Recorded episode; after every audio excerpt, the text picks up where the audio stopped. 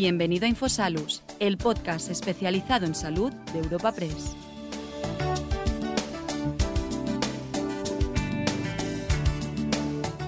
Sociedades médicas, asociaciones de pacientes con discapacidad visual y agrupaciones de personas mayores han presentado el estudio objetivo de MAE, que analiza la situación actual y plantea propuestas para mejorar la atención sociosanitaria de la degeneración macular asociada a la edad de MAE una enfermedad degenerativa que produce una pérdida progresiva de la visión central.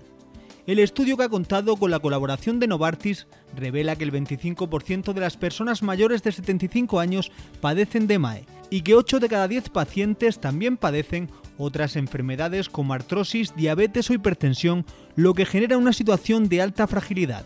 Marina Troncoso, vicepresidenta de CEOMA, explica el impacto de la DMAE sobre las personas el 49% de los pacientes, es decir, la mitad, necesitan ayuda de una persona cercana para realizar las tareas diarias y cotidianas y ser acompañado en actividades mm, cotidianas mm, que, antes no necesitaban y que nunca imaginaron que tendrían que necesitar. Según Objetivo de MAE, en el que han participado 11 entidades, más de 100 expertos y cerca de 200 pacientes, la enfermedad también impacta a nivel social y emocional. La mitad de los afectados necesita la ayuda de otra persona para realizar tareas cotidianas y el 63% ha dejado de conducir. Esta pérdida de autonomía puede ocasionar depresión y aislamiento. Lourdes Díaz es una paciente con DEMAE. Lo pasé muy mal porque, bueno, yo soy una persona que tengo tengo antecedentes familiares, ¿no? Mi madre murió prácticamente ciega, tengo una hermana que se murió de un infarto, pero que también andaba con bastón porque tenía un pequeño resto visual. Eh, bueno, yo me vi de repente de ser, de ser acompañante, ¿no? Pues a ser paciente, ¿no?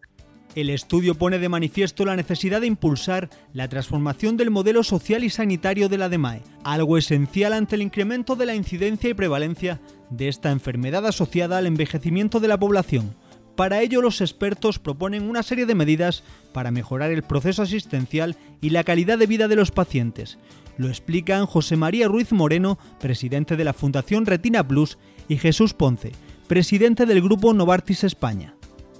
Lo primero que tenemos que hacer es eh, facilitar la creación de unidades de mácula en todos los hospitales de referencia, es decir, eh, sectores o secciones dentro de la oftalmología especializados en el diagnóstico de esta enfermedad.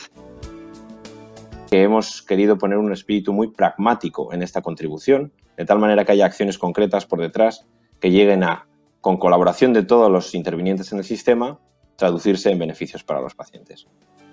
En España, más de 800.000 personas padecen degeneración macular asociada a la edad y supone la primera causa de ceguera en mayores de 50 años.